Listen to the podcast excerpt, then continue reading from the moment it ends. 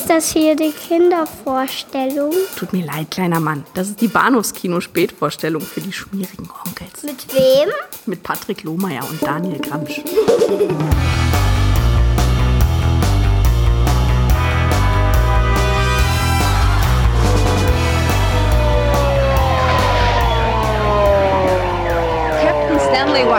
Leiter des 5. Polizeireviers der Westside und zugleich der höchste kurierte Cop von New York City, hat Chinatown den Krieg erklärt. Mir liegt bereits eine Beschwerde gegen Sie vor. Heute wurden 43 Bandenmitglieder verhaftet, drei Spielhöllen und fünf Sexshops ausgehoben. Sie sollten die Gangs doch nur ein bisschen nervös machen. Und nun noch eine Kampfansage an den Mann, der der Pate von Chinatown genannt wird. Joy Tai.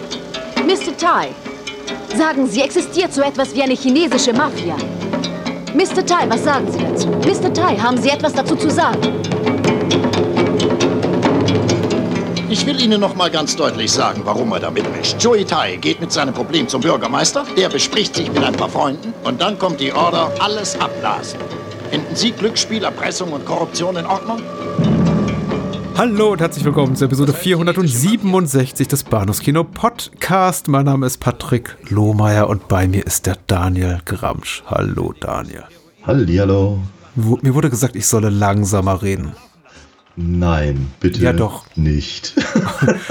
um meinen Standpunkten und den von mir vermittelten Informationen mehr Gewicht zu verleihen und auch mal ah. irgendwie den, den Raum zum Atmen zu geben. So. Hm. Ja.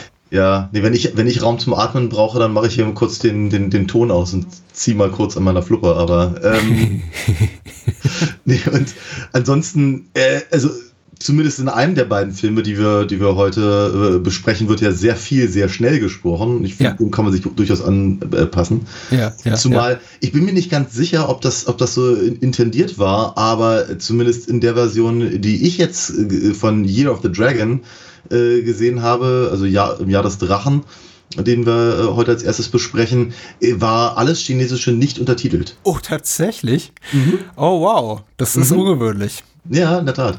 Das ist nicht oft meiner, meiner Koch-Blu-ray der Fall. Da ist alles schön brav untertitelt. Also, oh vielleicht oh kannst du mir dann ein oder zwei Lücken erklären. Wobei ich aber schon das Gefühl hatte, ich konnte mhm. dem Ganzen folgen. Mhm, mhm. Ähm, alleine, weil die Art und Weise, wie sie miteinander reden und was sich daraus ergibt, einigermaßen schlüssig ist. So ist ja nicht. Ja, und ich muss auch sagen, die äh, Szenen mit, ich glaube, äh, Joey Tai heißt seine Figur. Äh, richtig, äh, Joey Tai heißt ja. die Figur. Die sind auch so ein bisschen, also ich möchte nicht sagen, redundant. Da, da man, ich, nicht redundant, genau, aber da kommt schon mal ein anderes Lieblingswort, repetitiv, auch beginnt mit Re. ähm, sie gleichen sich doch sehr und ich glaube, vieles lässt sich aus dem Kontext erschließen. Also zumindest, ja. wenn er nach Thailand fährt, möchte ich mal mhm. sagen, da weiß man schon so. Einigermaßen, was da Phase ist. Aber Tat, ja, ja, und diese ganzen Szenen da rund um den runden Tisch mit seinen, mit den älteren Gangsterbossen sind so, ja, ich glaube, die wiederholen sich dreimal so oder so ähnlich. Also, hm, äh, schon, schon womit war, ich schon mal so einen möglichen Kritikpunkt an Year of the Dragon vorwegnehme, aber ob der weitere Kritikpunkte verdient, äh, dazu gleich. In 1985 kam er raus, genau, FX Tödliche Tricks ist der zweite Film, über den wir heute Abend äh, sprechen. Jetzt bin ich schon wieder in meinem schnellen äh, Erzähltempo. Ähm, die Filmauswahl hat mich auch durch meine, äh, durch meine äh, dies, dieswöchigen Workshop hier zum besseren Präsentieren begleitet, weil ich äh, gefragt wurde von einer, von zwei Kursteilnehmerinnen, oh, welche Filme ich denn zuletzt gesehen habe und am Vorabend hatte ich gesehen Year of the Dragon.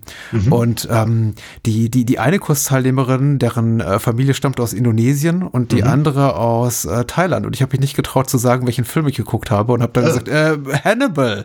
Oh ja, der. Ich dachte, okay, worüber wird zuletzt gesprochen? Ich sag mal Hannibal, weil ich, ich, hatte so eine Angst vor der Konfrontation mit den beiden äh, unglaublich netten Damen und ja. diesem und, und mir und diesem Film. Insofern, dass sie sagen, ach ja, den kenne ich auch, der ist verdammt rassistisch.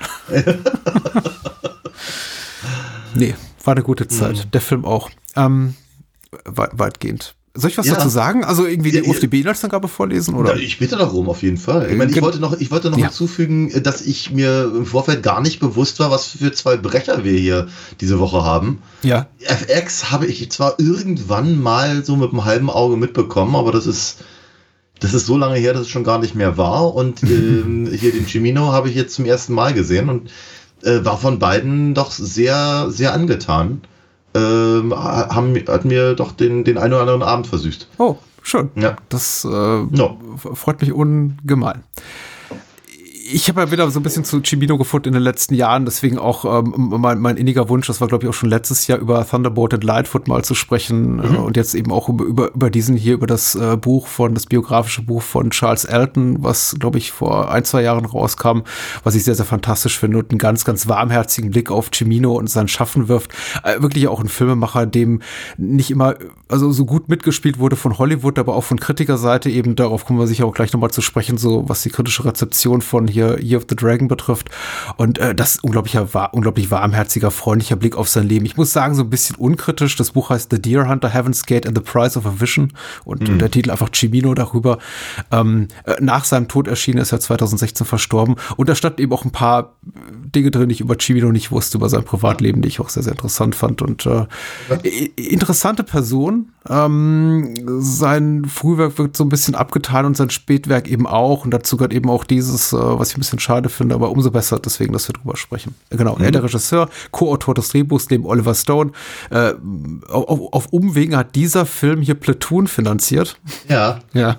Komisch, ne? Ja, habe ich auch gelesen, fand ich. Und, und Echt dieser schlecht. Film war kein Kassenerfolg, aber Platoon war eben ein Mega-Kassenerfolg. Und ich glaube, ja. am Ende konnten sich alle glücklich schätzen, diesen Deal gemacht zu haben. Ähm, und Alex Thompson ist hier, glaube ich, so der maßgebliche Mann hinter den Kulissen, der mir noch aufgefallen ist, neben natürlich Produktion Dino De Lorenzi ist, weil Alex Thompson ist ja ein legendärer, quasi legendärer Kameramann auch. Mhm. Äh, Mickey Rourke, John Lone, Ariane Kozumi äh, vor der Kamera, das sind so die maßgeblichen Figuren und dann eben auch noch so ein paar einfach Gesichter, die, von denen man sagt, die kennst du doch hier, wie Dennis Dunn aus äh, äh, Big Trouble Little China und, in, und jedem anderen Hollywood-Film der 80er, in dem irgendwie ja. halt chinesisches Personal mit. Und Victor Wong natürlich, ja. Ja, natürlich, ja. ja, ja. Victor Wong, ja, klar. Äh, die UFDB-Inhaltsangabe hat geschrieben, Gorcher Gorcha oder Gorcha. Mhm. Hm. Äh, Stanley White, Mickey Rook ist das, New Yorks höchst dekorierter Cop soll Chinatown vor einem Albtraum, von einem Albtraum befreien, so rum. Sein Gegenspieler Joey Tai, gespielt von John Lone, einer der skrupellosesten Heroinhändler der Welt. Dieser versucht die Herrschaft über New Yorks chinesische Mafia zu erlangen. Ein erbarmungsloser Kampf entbrennt. So, schön kurz und knackig. Wie hat es dir gefallen? ja, ich sag ja, sag ja schon, ähm, großartig. Ich meine, ich mag also die Sachen, die ich hier von Chimino gesehen habe, ähm, natürlich gerade auch im, im, im, Rahmen hier unseres Podcasts, äh, fand ich ja allesamt wirklich großartig. Hm. Also ich, ich würde, glaube ich, nicht so weit gehen und äh, behaupten, dass ich irgendwie ein großer Fan wäre. Aber ich bin halt auf jeden Fall jedes Mal, äh, wenn wir über Sachen von ihm reden, äh, wieder begeistert. Ähm, einfach über die, die, die, die, die Bildgewaltige Kraft, die ja. er da in seine, in seine Filme halt äh, äh, bringt.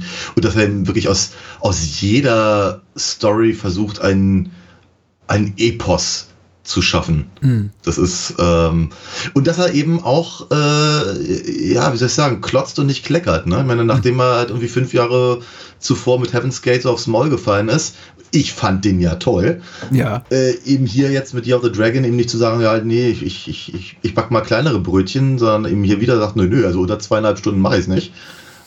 Ja, und, und, und mach, mach, mach eine große opereske äh, Aufführung. Äh, also ich finde das, find das schon echt, echt bewundernswert. Äh, er ist natürlich, das hast du ja vorhin schon gesagt, er ist unglaublich rassistisch, dieser Film. Aber er hat eine, eine, eine unglaubliche Atmosphäre und ähm, es ist es zeigt sich eben auch, also ich bin auch darüber bin ich ja immer wieder erstaunt, äh, festzustellen, dass Mickey Rourke halt echt gut war. Ja. ja. Nicht nur, nicht nur, nicht nur irgendwie Schnieke anzusehen, sondern eben auch wirklich sowas eben, eben wie so ein zweieinhalb Stunden Film mehr oder weniger alleine tragen konnte. Und entsprechend finde ich es halt noch trauriger, wie er halt seine Karriere weggeschissen hat und sein Gesicht noch gleich mit dazu.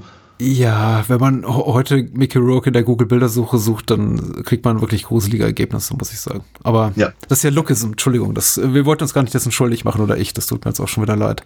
Aber du hast mhm. ja recht, ja. Es, ähm, er hatte aber auch damals schon so diese, ich möchte nicht sagen eine Boxerfresse, aber so Anzeichen davon, dass er es gerne ein bisschen ruppig mag. Also er hat schon ja, so ja. die eine oder andere Narbe im Gesicht und die Nase sieht auch schon aus wie mindestens einmal gebrochen. Mhm. Also er hat so schon auch optisch so seinem Ruf als, als Hollywood Bad Boy auch, auch alle Ehre gemacht und ja. Hier spielt er ja etwas älter als sein tatsächliches Alter. Er war, glaube ich, Anfang 30, als er diese Rolle übernommen hat.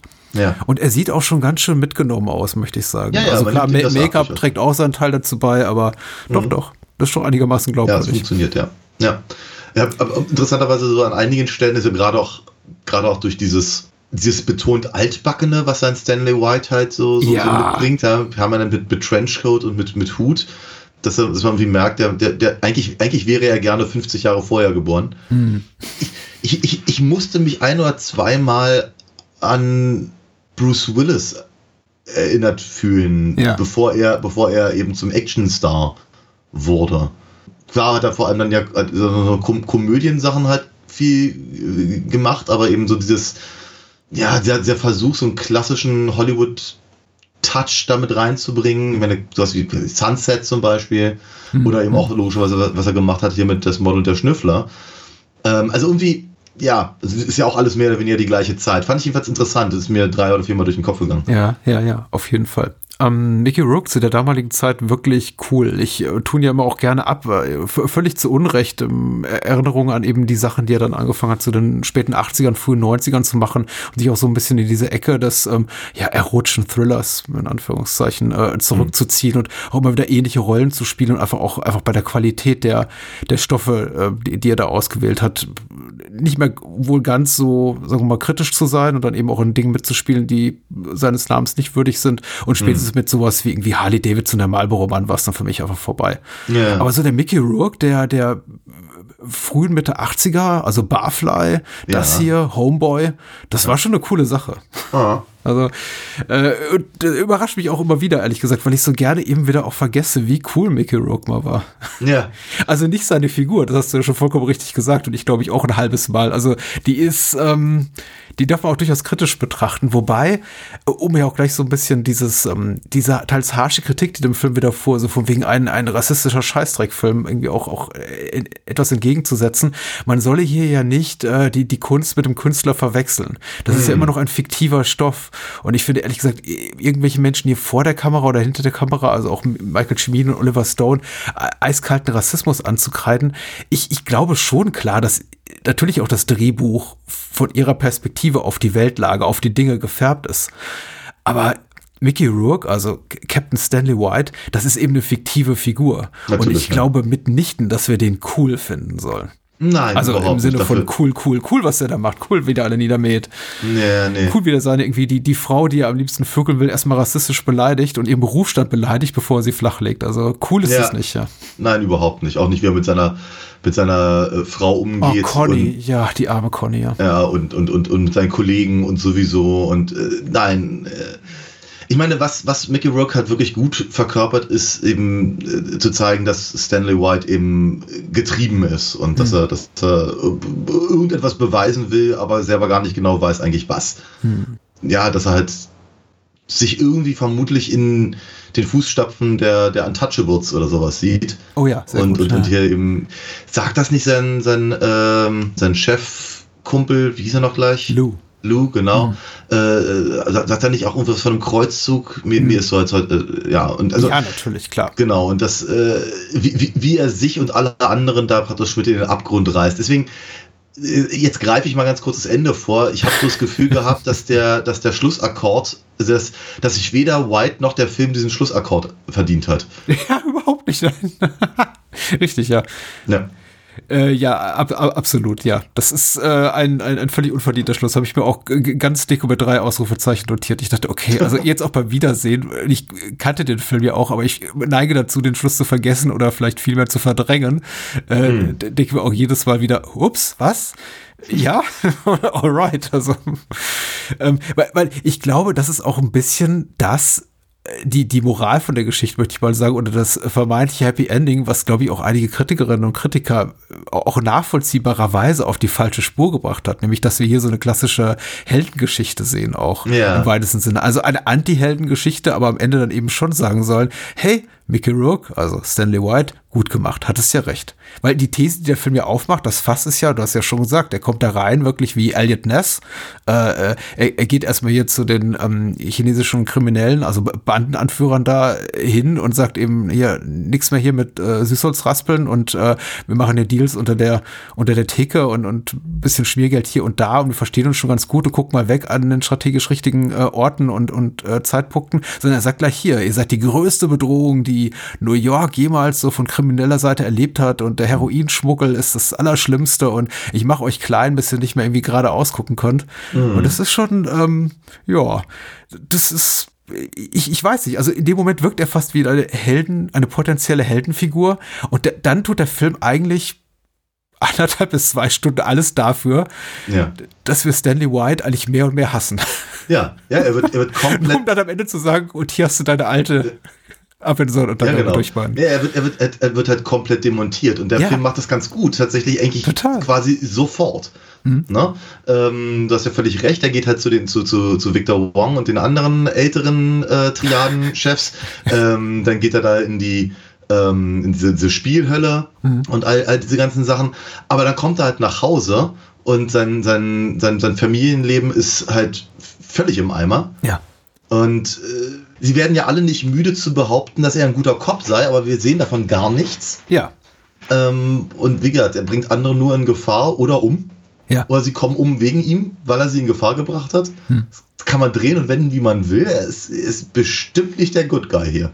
Interessant, dass es ja sowas wie eine, wie, wie eine interne Beförderung ist. Ich glaube, ohne dass sich sein Rang geändert hat, dass er nach Chinatown versetzt wurde. Und am ja. Ende wird ihm ja auch gesagt, so, okay, das war's, du hast versagt, ja, du gehst, Brooklyn, gehst zurück ja. nach Brooklyn. Ja. Und also ich, ich, ich weiß nicht, wie wie das NYPD so funktioniert und also hm. wie, wie das so läuft. Aber für mich wirkte das jetzt irgendwie erstens zu Beginn nicht wie eine Beförderung und das auch am Ende nicht wirklich wie eine Degradierung. Ich habe hm, nur gedacht, ja, ist Chinatown wirklich besser als Brooklyn? War Brooklyn irgendwie in den 80er noch so schlimm und Chinatown irgendwie so viel besser? Oder hat ich das Ganze nicht. mit dem Schmiergeld da besser funktioniert in Chinatown? Deswegen hat man gesagt, hey, komm mal hin guter Ort. Keine Ahnung. Ich meine, ich dachte natürlich mehr, mehrfach an Vergiss es, Jake. Das ist Chinatown. Ja, ne? aber ich dachte ähm, genau. Meine Wahrnehmung war auch niemand will nach Chinatown. so, also zumindest nicht als als äh, weißer Kopf polnischer Abstammung. Ja, ja, ja, ja, ja. Ich meine, ist natürlich auch interessant, dass Chinatown, abgesehen von dem, von dem Lokalkolorit, ja eben auch vielfach inszeniert wird, wie, mhm. äh, wie es Coppola äh, im, im, im Paten halt gemacht hat mit Little Italy. Ja, ja. Ne? Also mit, den, mit, diesen, mit, diese, mit diesen Begräbniszeremonien, die so ein bisschen aussehen wie hier, wenn, wenn, wenn äh, der junge Vito Don Fanucci ja. äh, äh na, nachsteigt über die oh, Dächer ja, und schön. sowas. Mhm, ne? Also klar. das ist und, und sowieso eben was was da so im, im, im Untergrund abgeht, diese, diese Sojabohnenfarmen und all diese oh, ganzen ja. Geschichten. Also wie gesagt, ich habe hab so das Gefühl, also, oh Gott, ich, nein, eigentlich möchte ich mich auf dieses Glatteis gar nicht, gar nicht äh, begeben, aber ich habe so ein bisschen den Eindruck, als hätte Cimino seinen eigenen Paten machen wollen. Mhm. Äh, was natürlich witzig ist, weil er danach, äh, wie zwei Jahre später, The Sicilian gemacht hat, was ja äh, auch, auch auf Mario Puzo äh, basiert. Ja, richtig, ja. Äh, und so im, im, weiteren Sinne irgendwie mit dem Paten zu tun hat. Ja, aber wie gesagt, das ist halt, diese, ich meine, das funktioniert aber auch wahnsinnig gut. Ich glaube, dadurch kriegt das Ganze eben auch so, ein, so, eine, so, eine, so eine epische Größe und mhm. eben aber auch durchaus so eine emotional aufgeladene Stimmung, in der dann eben so eine Figur wie White auch wieder funktioniert mit, mit den Ecken und Kanten und den Problemen, die ich als Zuschauer eben auch mit ihm habe, aber eben in der Welt, in der, in der er präsentiert wird. Mhm könnte man halt zumindest äh, zeitweilig das Gefühl bekommen, dass es ja nicht anders geht. Mhm. Ne, damit, mhm. damit, damit, damit sein Kreuzzug halt Erfolg hat, muss er sich halt mehr oder weniger auf diese Sachen so einlassen oder eben äh, brachial in die Kerben schlagen, die eben von den geschmierten Bullen bisher übersehen wurden. Mhm. Aber er macht trotzdem alles falsch dabei. Ne? Ja. Und, und, und äh, stößt alle Leute vor den Kopf, mit denen er zu tun hat. Leute, die aus welchen Gründen auch immer irgendwie mit, an ihm hängen. Ob es jetzt im Conny ist oder Lou oder Herbert oder wer, auch immer. Ich meine, die, die beiden putzigen Nonnen, die ihm da ständig was übersetzen, die, er muss ja nur in den Raum kommen und die rümpfen die Nase. Also es ja. ist, er, er, er schafft es ja wirklich niemandem gegenüber irgendwie sympathisch zu wirken. Ja.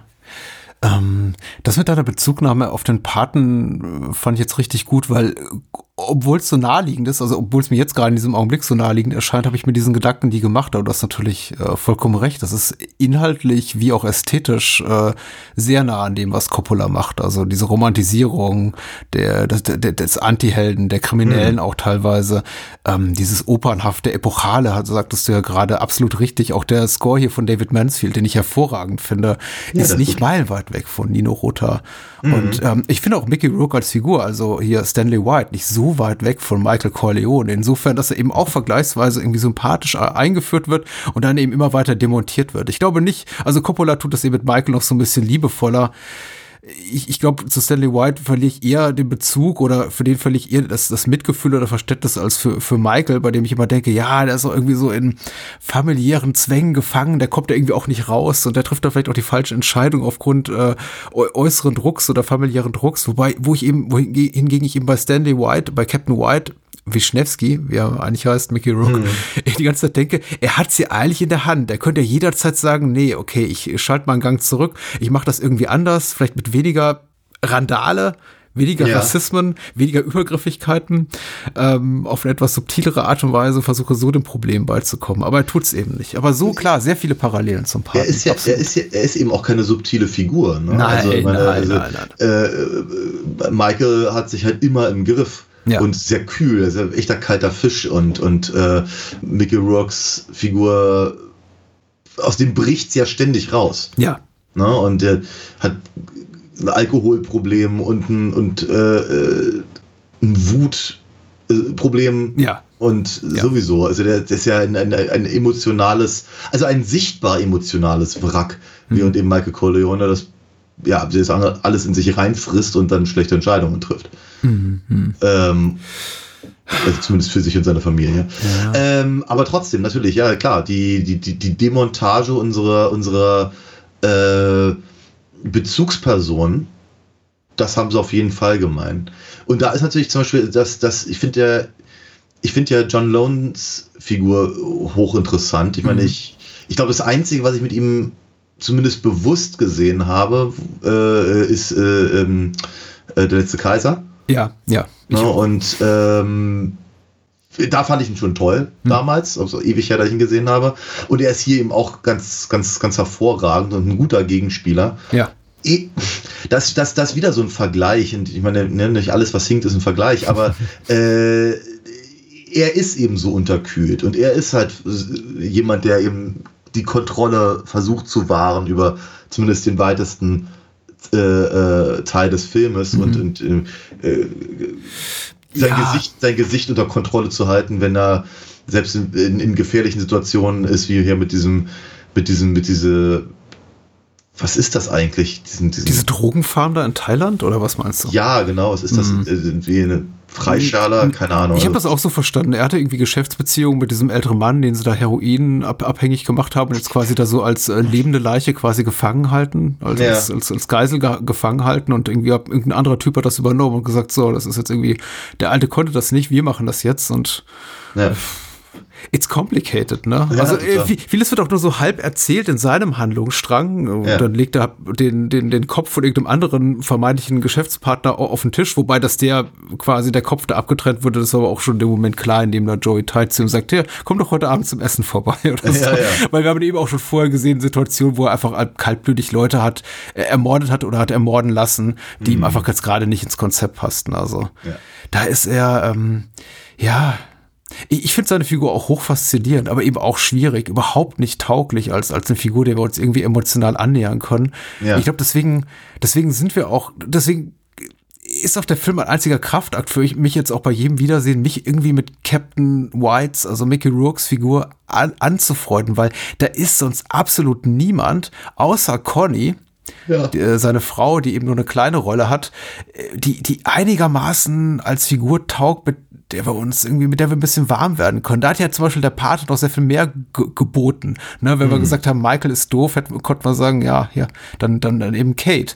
Oder ja. was weiß ich, Robert Duval oder äh, Sonny oder was weiß ich. Also da gibt's ja irgendwie quasi Figuren, auf die man ausweichen kann. Oder eben mir Don Vito selber. Ja. Aber, aber hier, hm. Sind die komplett gestrandet mit, mit Mickey ja, Rourke's Figur? Also ja, da gibt's auch niemand anderen. Also die anderen Figuren sind, sind überflüssig, ähm, impotent, Also ja. im übertragenen Sinne, die, die richten einfach nichts aus, die stehen einfach nur irgendwie in, in, in den Seitengängen und schreien, hey, mach das nicht, aber Mickey Rourke ja. tut eben trotzdem. Oder sind noch viel bösartiger als er. Und äh, sagen wir mal, da ist, ich glaube, mein, mein, mein größter Kritikpunkt äh, liegt dann auch bei, bei, bei hier, wie ist noch gleich, Tracy, der Reporterin. Ach, ja, Tracy. Ja, äh, wie, wie, wird die junge Dame ausgesprochen? Arisa, Ariane, Ariane Ariane. aber ich glaube mittlerweile nennt sie sich nur noch Ariane, Künstler. Ja, ja. Äh, ich meine, es ist ja dann doch eine relativ große Rolle und die mhm. hat ihm auch durchaus das eine oder andere äh, Wörtchen halt beizutragen, ohne die Geschichte maßgeblich zu bestimmen, aber zumindest darf sie eben genauso wie Conny eben Mickey Rourke verschiedene Dinge an den Kopf werfen. Ja. Aber sagen wir mal, bevor man ihr, glaube ich, eine so große Rolle hätte anvertraut, hätte man sie doch noch ein paar Wochen länger zur Schauspielschule hm. schicken dürfen. Gibt sich ganz viel Mühe. Und ich finde das hört man bei uns häufiger. Ja, nee, Weil wir so nett halt, sind.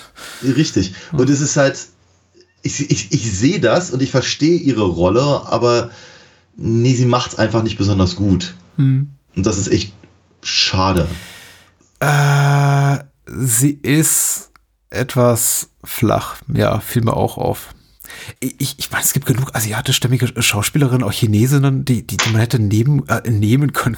Nee, was heißt das, nehmen können für die Rolle? Ich finde so ein bisschen irgendwie, äh, mir erschließt sie nicht ganz, warum man sie eben hier gecastet hat und eben eine, eine, nicht eine Schauspielerin mit einer irgendwie einigermaßen belastbaren Qualifikation eine, eine, eine, eine Michelle Yeoh oder eine, eine Radon Chong oder so, wenn man jemanden haben will, der, der fließend amerikanisch spricht oder amerikanisch Ja, ich meine, John, John Lone hatte doch sicherlich äh, äh, John Chen, also die hätte man ja. auch durchaus nehmen können. Ja, wunderbar. Ja, ja, ja klar. Äh, und dass Ariane so oder so, also keine chinesischen Wurzeln hat, sondern ich glaube, Tochter ist eines Japaners und einer Niederländerin. Ja. Ich meine, das ist so ein Fass, das müssen wir gar nicht erst aufmachen. Das ist eben Hollywood. Bei John Lone, immer wenn er ähm, äh, Kantonese spricht, fragte ich mich eben, tut er das eigentlich mit einem dialektischen Einschlag, weil er ist ja gebürtiger Amerikaner. ähm, aber die, die, Vielsprachigkeit des Films fand ich eben auch gut. Das ist, dazu gehört ja auch nicht wenig Mut. Ich glaube, heute ist das selbstverständlicher, weil wir auch mm. mittlerweile einfach durch Streaming-Dienste äh, gewohnt sind, Untertitel zu lesen. Und ja. die äh, vielsprachige Serienlandschaft uns das einfach auch anerzogen hat, vielleicht auch bei einigen gegen ihren Willen. Aber ich glaube, im Jahre 1985 einen Film zu machen, wo eben minutenlang eine Fremdsprache gesprochen hat, die für die meisten Menschen nicht verständlich ist, das ist schon nicht unmutig. Ja, ich habe mir jetzt nur auf Englisch gesehen. Ich frage mich natürlich so ein kleines bisschen, ob sie in der deutschen Übersetzung das auch übersetzt haben. Ja. Haben sie? Na, äh, nein, in der deutschen, nein, nein, haben sie nicht. Ich habe mal ah, auf okay. Deutsch gesehen. Nein, nein, das ah. ist auch. Aber das ist natürlich noch merkwürdiger, weil wenn er dann eben Kantonese spricht und auf seine deutsche Synchronstimme switcht, die nichts, also in, in Sachen Stimmfärbung hm. mit der Originalstimme zu tun hat, klingt das echt merkwürdig. Ja, glaube ich. Ja. Ja. Ich möchte es nicht irgendwie nachäffen, weil es blöd klingt. Also, aber ja, es ist, äh, ich habe ihn einmal auf Deutsch gesehen und wollte es eigentlich nicht wieder tun. Mm. Er ist wie alle Filme aus dieser Zeit sehr kompetent synchronisiert, aber es, es geht so gar nicht, ja. Weil ja. Er, er spielt ja auch mit der Sprache. Ne? Er hat diese Meetings und quasi mm. auch um seine chinesischen Geschäftspartner zu sensibilisieren für irgendwie die Deals mit den Amerikanern und überhaupt die amerikanische Kultur und wie auch immer. Also er, er springt ja auch immer zwischen den Sprachen und das ist natürlich ja, auch ja. Ein, ein, tolles, einfach tolles Stilmittel einfach, ja. rhetorisches. Und das funktioniert natürlich in der Synchronisation einfach dann nicht mehr so gut mit zwei unterschiedlichen Stimmblagen. Ja, ja, ja. Was, ich, was ich aber auch interessant finde, ist, dass, ähm, ich klar, also die ganzen Meetings, die du gerade erwähntest, äh, aber auch das ganze mhm. Ambiente, mit dem sich halt äh, Joey Tai äh, halt umgibt, ist, ist, ist, ist, ist, ja genauso altbacken ja. wie das, was äh, Mickey Rourke's Figur halt im Prinzip ja. da auslebt. Also ich meine, dieses, dieses, äh, dass das Hongkong oder, oder, oder äh, Gangster aus China, ja. sagen wir mal, so einen leichten Fable haben für, äh, sagen wir mal, die Mafiosi aus den, aus den, aus den Roaring Twenties. Hm. Das sehen wir ja auch in, in, in, zum Beispiel in Hongkong-Produktionen ganz, ganz viel. Hm. Also von daher wunderte mich das bei, bei seiner Figur nur sehr bedingt. Aber gerade so, äh, der, der Kontrast entsteht halt, glaube ich, ganz, ganz stark, wenn eben zum Beispiel ähm, Stanley White dann eben mit seinem, mit seinem Mantel und seinem Hut da durch die, durch die typische 80er Jahre Disco hetzt. Ja. ja. Oder aber eben äh, Joey Ty mit seinem weißen Anzug da mit den mit diesen Street Punks äh, redet, die alle alle bunte Haare haben mhm. und mit ihren äh, Butterfly-Messern rumfuchteln mhm. und so. Ähm, auch, auch interessant, dass die beiden eigentlich irgendwie komplett aus der Zeit gefallen sind. Ja. Mhm. Ja. Joey Tai hat mir immer so ein bisschen Angst gemacht. Also nicht wirklich, weil er ist ja nicht bei mir, er ist eine Leimwandfigur. Aber tatsächlich, ich finde ihn unglaublich bedrohlich und ähm, zu ihm passt auch dieses äh, Dandyhafte sehr gut. Also er weiß sich eben auch zu inszenieren, ähm, kommt eben auch immer sehr, sehr gönnerhaft rüber, reich, kultiviert. Ich glaube, so in seinen Kreisen zählt auch die Art und Weise, wie er sich kleidet, weil du das gerade ansprachst. Wahrscheinlich auch durchaus als schick. Also von wegen hier, der ist, der ist besseren Standes, der mhm. weiß, was sich gehört, der weiß, wie man sich kleidet, wie man sich gibt, der hat eben Manieren. Und dann eben auch noch in dieses Hintenrum, was ja mehrfach in dem Film dann auch zur, zur Schau trägt, dieses, äh, ja, vorne rum nett, hinten, hinten rum abmuchsen lassen. Mhm. Das macht ihn eben auch unglaublich, äh, finde ich, bedrohlich. Ungleich eben zu Mickey Rourke, äh, die, die man sofort ansieht, was für ein Typ er ist. Der, der, der möchte einfach gerne so der Hardboiled-Cop aus den 30er, ja, 40ern sein und äh, den alle cool finden. Und er inszeniert sich ja, glaube ich, auch selber immer so ein bisschen und ist dann enttäuscht, wenn auch äh, Menschen, allem voran eben Conny, seine Frau, äh, nicht auf seine Inszenierung an, anspringen und einfach sagen, ja. hier, verdammt normal, du kannst, kannst mir sonst was erzählen, du bist zu spät zu Hause, kümmerst dich einen Scheißdreck um alles und ihr, ich, ich reinige den Abfluss von unserem, von unserem Müllzerkleinerer. Ja. ja. Carolyn Carver ist, ähm, ist spitzenmäßig, muss ich echt sagen, so als emotionales Zentrum dieses Films. Ich, ich finde ihre Rolle wie alle Frauenrollen, aber eigentlich auch ist sowieso fast alle Rollen neben Mickey Rourke, aber vor allem die Frauenrollen super undankbar. Ja wie mit ihr umgegangen wird, ist ganz, ganz schrecklich. Aber in den Szenen, in denen sie da ist, will heißen, Achtung, Spoiler, noch lebt, bevor sie dann auf übelste Art und Weise ja, so am fies. Tiefpunkt ihres Lebens brutal ja. getötet wird. Ganz gemein, ja.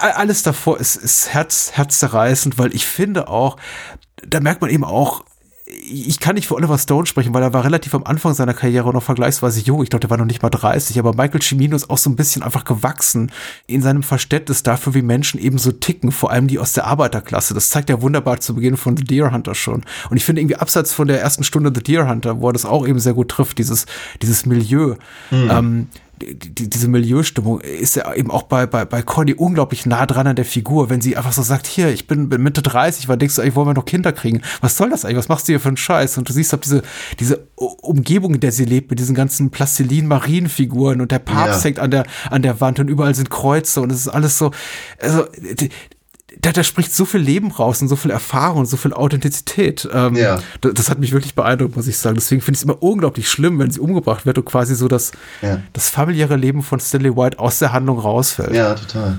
Ich meine, ich finde das ja sowieso interessant, dass Cimino äh, zumindest die Filme, die ich von ihm gesehen habe. Mhm. Und The Deer Hunter habe ich nie gesehen. Ich muss echt, ne, aber. Äh, nein? Oh. Nein, habe ich nicht. Nee, hab ich da kannst du ja was freuen. Ja, aber ne, Thunderbolt äh, Lightfoot haben wir besprochen, mhm. Heaven's Gate haben wir besprochen, The Sicilian habe ich gesehen. Mhm. Äh, zu dem kann ich momentan allerdings nicht viel sagen, weil es äh, zu lange her ist. Aber zumindest in Bezug auf Heaven's Gate und auf Year of the Dragon kann ich jetzt äh, sagen, ich finde es echt spannend, dass er sich halt in so, dass, dass, dass seine, dass zumindest diese beiden Filme ja sehr, sehr stark äh, Männer dominiert sind. Mhm. Also, also praktisch, also eine, oder noch schlimmer, eine männerdominierte Welt zeigen. Ja. Und er sich aber eben ganz, ganz viel Gedanken darüber macht, was das eben mit den weiblichen Charakteren tut. Mhm.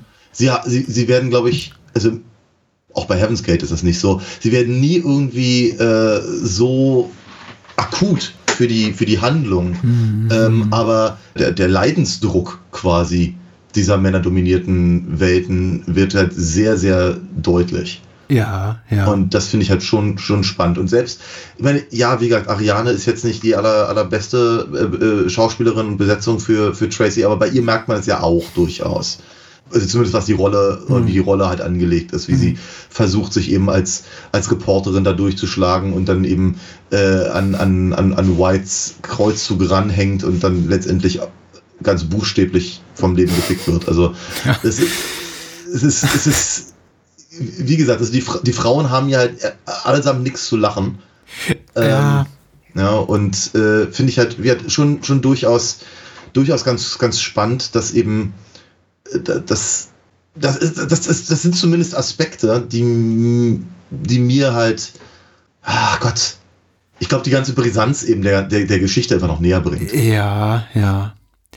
Ich glaube, bei Conny, der neben Tracy so die, der einzig maßgeblichen äh, Filmfigur, weiblichen Filmfigur, und mit beiden steigt eben Stanley White, also Mickey Rourke in die Kiste. Bei Ariane, also bei Tracy bin ich noch ein bisschen weniger dran. Also bei, bei, bei Conny verstehe ich, die ist für mich auch irgendwie rund gezeichnet, obwohl sie vielleicht auch nur 10, 15 Minuten netto Zeit hat auf der Leinwand, die wir sie sehen. Ja.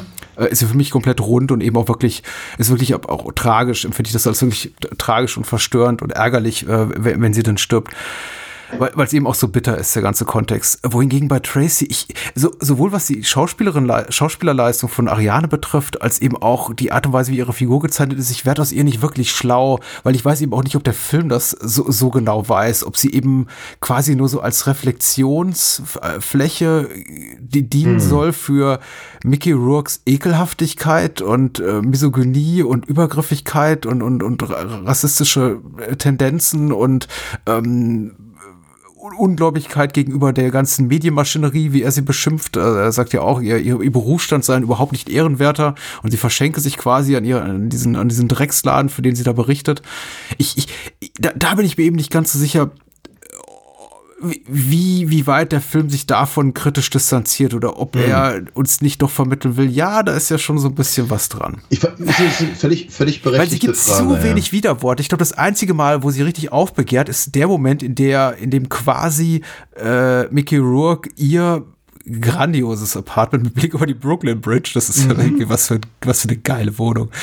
ähm, äh, quasi zu so einer Kommandozentrale umfunktioniert. Da wird sie richtig sauer. Aber bis dahin ist sie so, ja, ne, also, ne, sie, sie, sie, sie, sie murrt auch mal, ne, aber das, das mhm. Kätzchen aber schnurrt dann eben doch die meiste Zeit. So. Ja, das ist, das ist, das ist durchaus richtig. Aber ich habe ich hab so ein bisschen, ich meine, wenn, wenn wir, wenn wir es mal vergleichen mit einem anderen von, von äh, Oliver Stone geschriebenen Film, also kurz davor, zwei Jahre vorher, Scarface. Ja. Ne, wenn man dann eben Michelle Pfeiffers Figur ja. mit äh, mir Mary Elizabeth Mastrantonio vergleicht, da hast hm. du ja auch, äh, sagen wir mal, eher die, die, die, die eben Tony in dem Fall dann, also wieder Al Pacino, äh, die Stirn bietet. Ja, und die andere, die halt, sagen wir mal, sich eher verkrümelt. Mhm. Ja, interessanterweise in beiden Filmen stirbt, stirbt die, die Frau, die eben äh, sich traut, eben dem Hauptdarsteller zu sagen, dass er ein Arsch ist. Ja. ja. Ich wünschte vielleicht einfach, also positiv äh, seit dem Film diesen fiktiven Stoff nochmal gesagt. Ver verwechsele nicht Kunst mit Künstler, sage ich jetzt mal in, in, in Richtung der von mir gerade imaginierten Kritikerinnen und Kritiker, die dem Film irgendwie bösartigen Rassismus und Frauenhass vorgeworfen haben, der auch, wie gesagt, ich, ich kann das auch durchaus nachvollziehen. Also, wo der Film bei mir noch so einen kleinen Stein im Brett hat, ist ähm, allein aufgrund der Tatsache, dass er eben Conny einen einigermaßen würdigen Abschied äh, bereitet und dass, dass Conny eben auch als sehr tragische, die tragische Frauenfigur dieses Films ähm, mit Lou, dem Kollegen und gemeinsam gemeinsamen Freund hier von äh, Mickey Rourke und Carolyn Carver, die Conny spielt, ähm, quasi so eine Art Fürsprecher hat. Hm. Äh, der, der auch immer wieder Mickey Rourke anheizt und sagt, also ist Stanley White sagt, die geh doch zurückziehen, was machst du für eine Scheiß, was soll das? Aber du hast die coolste, du hast die beste Frau zu Hause. Ja. Die hat alles für dich getan, die hat irgendwie alles aufgegeben und hm. du, du, lässt sie irgendwie so hängen, die auch immer quasi, ja, ans Gewissen von, uh, uns, ans Gewissen unseres Protagonisten appelliert. Ja. Und ähm, es wird ja auch ihre Beisetzung gezeigt. Also sie wird nicht einfach so aus der Handlung gekippt, so von wegen, oh, jetzt ist sie tot und warten ihm wieder erwähnt.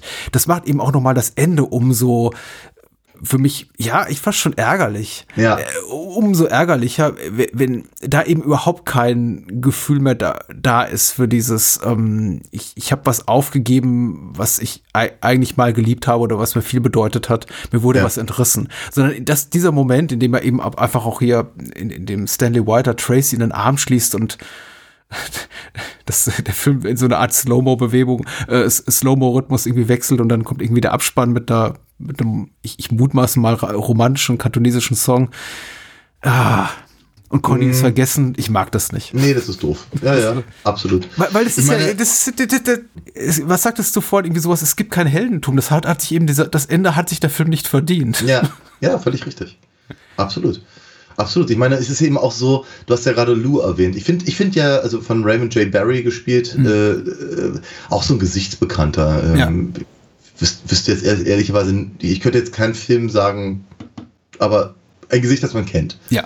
Und ähm, er war zuletzt in Falling Down angeblich zu sehen, dem, über den wir gesprochen ah, haben. Mhm. Äh, ich wüsste nicht, als vielleicht der, vielleicht der, ähm, der, der, der Chef von dem, von dem ähm, Fastfood-Laden? Äh, Captain Yardley. Nee, dann nicht. dann weiß ich es nicht. Ich glaube, genau. ja, doch Captain Yardley ist der, der äh, Robert Duval seine ähm, hässliche Abschiedsrede hält. Ja. Ah, so von wegen, ah. ja, ich würde dir gerne jetzt was Nettes sagen, ich muss das ja, ich bin beruflich dazu verpflichtet, aber ich bin froh, dass sie weg sind. Stimmt, der ja. war das. Ja, ja, doch, das könnte sogar hinhauen.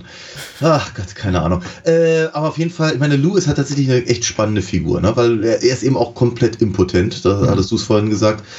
Während ich gleichzeitig dachte, also über, über lange Zeit dachte ich irgendwie, Gott, der ist ja so klein mit Hut und mhm. der traut sich irgendwie gar nichts und vom, möchte gar nicht wissen, ob der nicht äh, auch in irgendeiner äh, Triadentasche steckt und so und ähm, aber gleichzeitig ist er irgendwie immer auf Stanleys Seite. Mhm. Und äh, wenn, wenn er ihm dann mal aber so richtig die Meinung geigt und eigentlich quasi alles sagt, was mir als Zuschauer schon längst durch den Kopf gegangen ist, mhm. dann kriegt er von, äh, von Mickey Rock eins auf die Fresse mhm.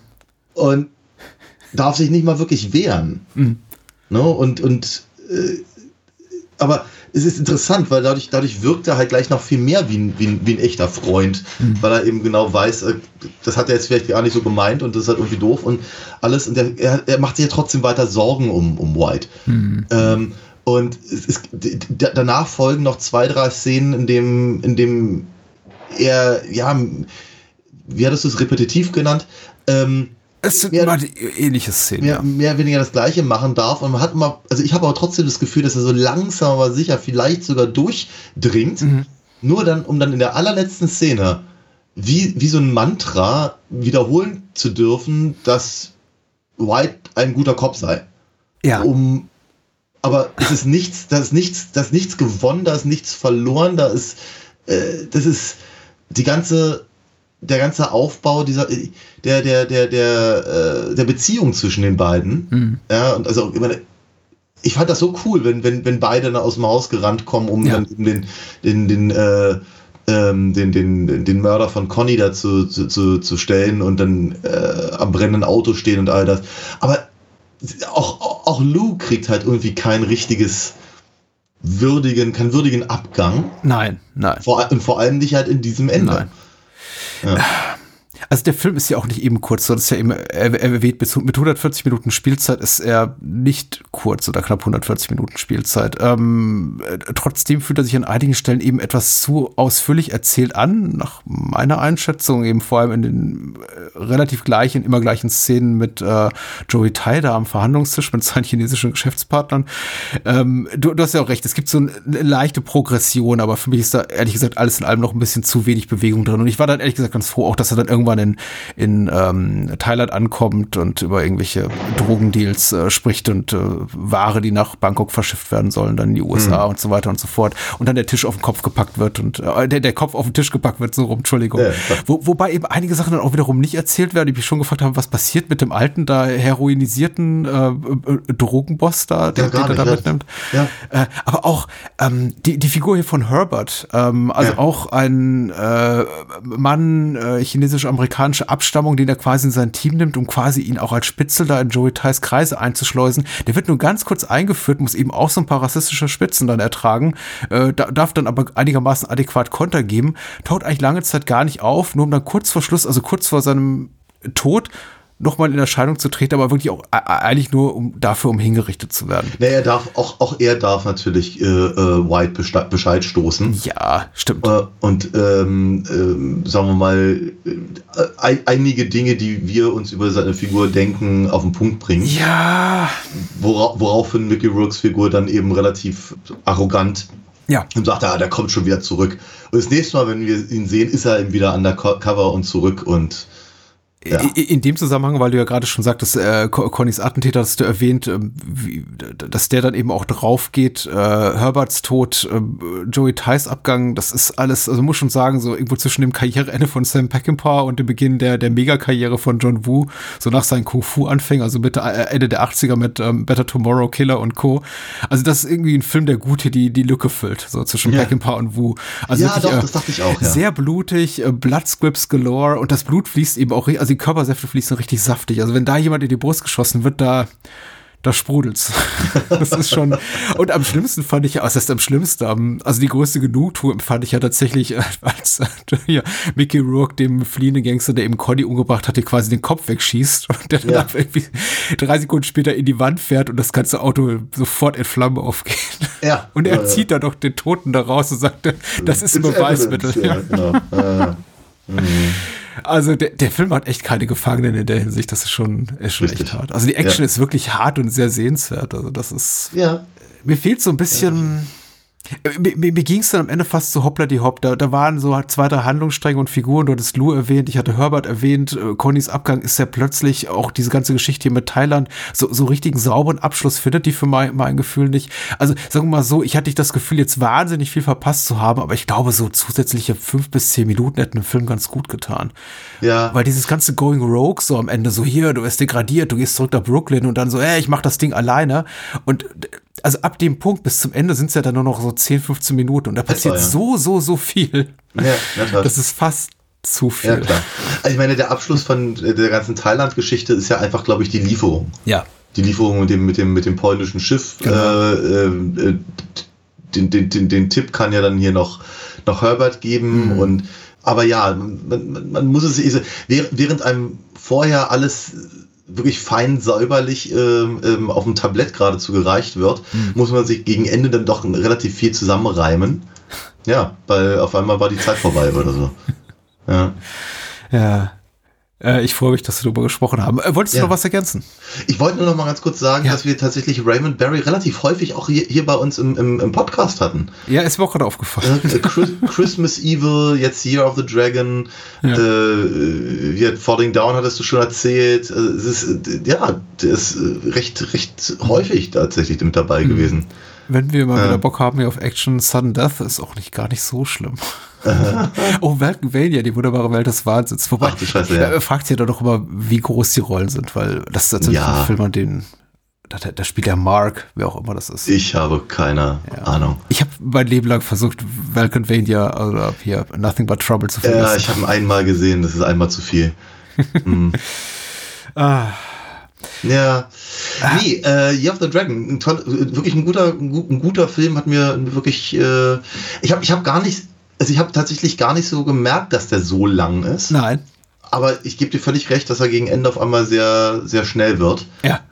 Also wie halt, außer, außer dass ich halt wirklich das Ende unverdient finde, fand ich ihn trotzdem eine, eine, eine recht runde Erfahrung, alles in allem. Und ein, also ein guter Film von Chimino. Ja. Vielleicht, vielleicht noch als kleines, äh, als kleine Randbemerkung, nächstes Jahr, 24, haben wir wieder ein Jahr des hm. Drachen. Das ist gut zu wissen. Dankeschön. Vielleicht hätten wir noch ein Jahr warten sollen. Nee, nein, nein gut, dass wir darüber gesprochen haben. Ich liebe den Film auch sehr. Er hatte seine, er hat seine Schwächen, aber das ist eben auch wie so oft in Chiminos äh, Werk äh, bei, bei, vielen seiner Filme so, dass eben auch die, die Schwächen die Filme ganz besonders machen. Und ich glaube, wenn wir eines Tages über The Deer Hunter reden, was ja unvermeidlich ist, äh, werden wir auch auf solche eben stoßen. Der Film ist irgendwie kein unantastbares Meisterwerk, aber ja. er ist doch irgendwie ein Meisterwerk, wenn auch mit groben Ecken und Kanten. Aber mhm das bleibt abzuwarten. Wir reden drüber. Dewey Cox hat auch gemacht. oh. ähm, was machst Egal. du denn so? Fliegst du deine also, Webseite? Äh, nee, momentan nicht so sehr. Die ist, äh, die, die, die liegt brach. Aber oh. sie ist da, aber sie ist da. Sie ist da, sie ist voll funktionstüchtig und äh, man kann immer noch dort äh, auf alinafox.de die äh, Texte lesen zu meinen Figürchen. Hm. man kann natürlich auch weiterhin den Shop benutzen und ich meine, wir bewegen uns ja so ganz langsam, aber sicher auf Weihnachten zu. Da kann man noch mal so einen Rollgriff machen, finde ich. Äh, würde mich auf jeden Fall sehr unterstützen und ich mal ja auch immer äh, äh meinen mein Namen in bunt drauf und mhm. mache auch noch gerne Zeichnungen dazu. Äh, sehr schön. Unterstützt bitte Daniel und äh, unterstützt doch gerne das Bahnhofskino und alle Formate, die am Bahnhofskino hängen, unter patreon.com slash Bahnhofskino. Darüber freue ich mich sehr. Ab zwei Euro ist man dabei. Dafür gibt es jede Menge Goodies und ähm, ich freue mich, euch dann auch im Discord-Server zu begrüßen. Daniel natürlich auch. Und natürlich. ihr dürft ins Archiv reinhören und für ein, zwei Euro mehr gibt es schon eine Bonusfolge auch jeden Monat und vieles, vieles mehr. Und natürlich auch unseren ewigen Dank. Genau. Und kauft gerne mein Buch Trauma TV, Grusel vor der Glotze. Immer noch im gut sortierten Handel erhältlich und auch bei den Online-Bestellern, also Dienstleistern. Bestellt es doch gerne dort. Aber am liebsten in der Buchhandlung um die Ecke. Ne? Hm. Effects, tödliche Tricks, So heißt ja. der Film, über den wir jetzt an zweiter Stelle äh, sprechen. Korrekt. Aus dem Jahr 1986. Ein Dodi Fayette-Film. Das war so der erste. Das, das war auch mein erster Eindruck. oh. Ja. Ich habe ich hab mich gefragt, also klar, erstmal die naheliegende Assoziation ist ja diese jede welche. Und ja, danach habe ich mich gefragt, äh, Dodi Fayette, was hat er eigentlich sonst noch so produziert? Einiges tatsächlich, ja. Ja? ja. Okay, okay. Das muss ich mir mal nach unserem Filmgespräch googeln. Aber gut, also da war er doch am Leben und äh, hat eben diesen Film produziert, äh, unter anderem eben auch am Dreh beteiligt als Production Manager, also in einer vergleichsweise noch äh, kleineren Rolle ist hier John Landau. Überhaupt einige Namen hier gesehen, also John Landau mittlerweile ja Mega-Producer von James Camerons Film, also unter anderem von den Avatar-Filmen, also einer der, der, möchte ich sagen mal, mächtigsten Männer in Hollywood hm. und ihn hier auch nochmal in so einer kleineren Rolle zu sehen. Also schön einfach, wo Karrieren anfangen und ja. im Falle von Dodi Fayette dann auch nicht wahnsinnig lange weitergehen. Ja, immer, immer hat er, ich meine, er hat Chariots of Fire produziert. Okay. Und ja und, äh, und Hook. Und Hook? Ja. Jesus, über, über, den haben wir letztens auch noch im Spielberg-Podcast gesprochen. Das ist mir gar nicht aufgefallen. Und The Scarlet Letter, der mit Gary Oldman und Demi Moore. Ah, der ist nicht so gut. Ja, aber trotzdem. Ja, aber ja, Ding, Alter, äh, trotzdem finde ich, ist absolut richtig, genau. Ja. Ein, ein Dodi Fayette-Film, aber nicht äh, inszeniert von Dodi Fayette, sondern von einem Regisseur namens Robert Mandel. Äh, Musik von Bill Conti, Kamera von Miroslav Ondricek und äh, Terry Rawlings hat den Schnitt äh, kuratiert in den Hauptrollen. Ich möchte mal sagen, ich, ich habe es ein bisschen fehlerhaft angekündigt das letzte Mal mit den beiden Bryans, also Brian Brown und Brian Dennehy in den Hauptrollen, aber ich würde mal sagen, Brian Brown gehört schon eindeutig hier die Hauptrolle. Oh ja. Und Brian Dennehy ist eine glorifizierte Nebenrolle. Ja, aber es ist schön, dass er da ist. Ich habe mich, ich, ich, ich mich sehr gefreut. Ja. Ich meine, es ist ja auch so, dass der Film eben, sagen wir mal, äh, irgendwo in der Hälfte, also mal den, den, quasi den zweiten Akt fast komplett Dennehy überlässt. Ja, ich weiß nicht, ob ich so weit gehen würde, aber ich habe auch keine Zeit genommen. Aber du hast natürlich recht, ja, ja. Aber Brian Dennehy, die, die Zeit, die ich genommen habe, ist, wann taucht Brian Dennehy zum ersten Mal auf? Und ich glaube, das, das, war nach 45 Minuten. So etwa. Ja. ja. ja. ja. Und ich war dann sehr dankbar dafür. Alright. Äh, ansonsten noch zu sehen hier Diane Venora, Cliff DeYoung, Mason Adams, äh, namentlich bekannt auf jeden Fall Jerry Orbach aus 1001 Fernsehserien, äh, Tom Noonan, den wir auch schon diverse Male hier im Podcast Ja, ich glaube, er darf, er darf nicht mal reden. Er darf nur gucken. Er ist ja. immer gut als Betty, also egal ob in Manhunter oder in ja, äh, Last Action Hero, immer, immer gut.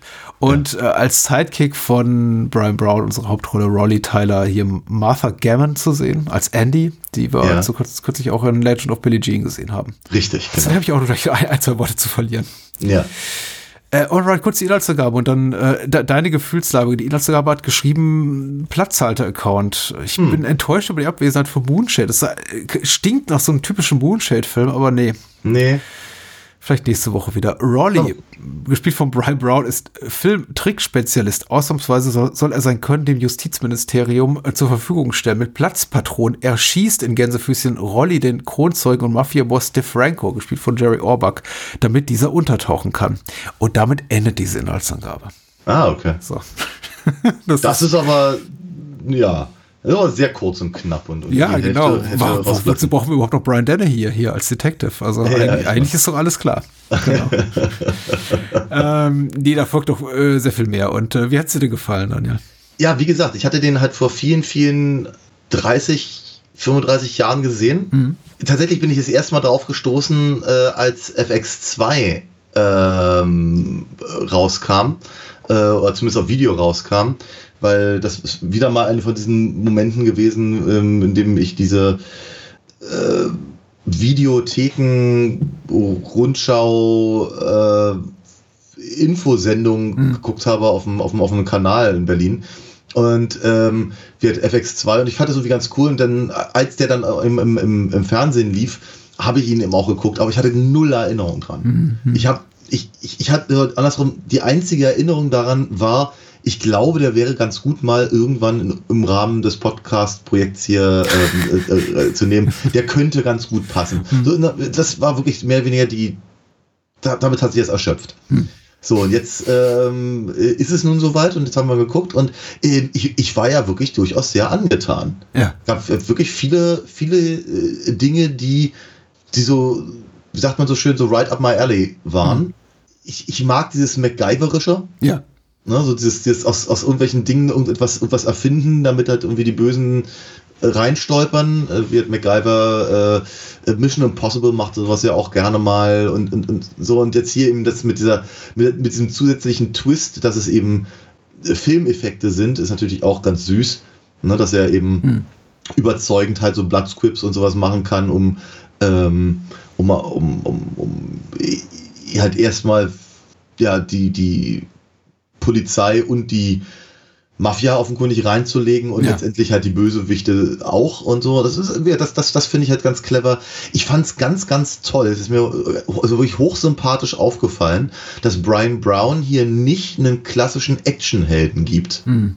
sondern dass er eben aussieht wie ein Mann, der mit so etwas normalerweise nichts zu tun hat und eigentlich ziemlich also sich, sich, sich, sich sehr weit aus seiner Komfortzone bewegt. Ja, ja. Dass er, also so, sowohl was halt den Auftrag äh, angeht, eben den Tod von äh, hier Jerry Orbach, DeFranco, äh, zu, zu faken, als dann eben auch äh, einfach die Situation in seiner Wohnung überfallen zu werden, gerade nachdem seine Freundin erschossen wurde und, mhm. und sowas. Und dass er eben kein harter Fighter ist, sondern dass er eben irgendwie nach allem greift, was die Küche gerade hergibt.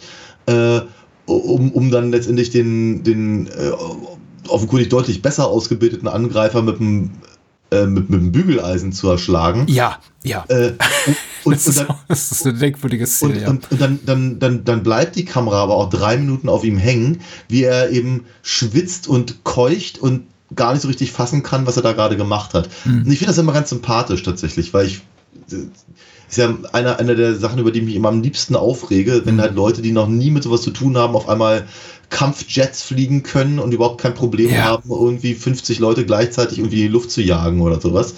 Und äh, äh, ja, Rolly ist dann nicht so. Ne? Mhm. Der, der, äh, der hat halt ein echtes Problem. Und irgendwann, irgendwann wird er halt clever genug und, und ähm, kann eben die Sachen einsetzen, von denen er wirklich Ahnung hat. Und da, da, da ist er dann auch nicht fein. Ne? Also er sorgt halt eben dafür, dass, was ich, Tom Noonan ähm, dann eben ähm, äh, hops geht oder eben auch äh, DeFranco halt, äh, also hier äh, Jerry ja. Orbach, dass er dass dessen, dessen ähm, Schrittmacher äh, ja. schließt und so Sachen. Also wird er, er, er, er geht halt irgendwann über Leichen, aber er macht das eben nicht auf so eine platte, plumpe Actionhelden-Tour. Das fand ich halt alles sehr, sehr cool.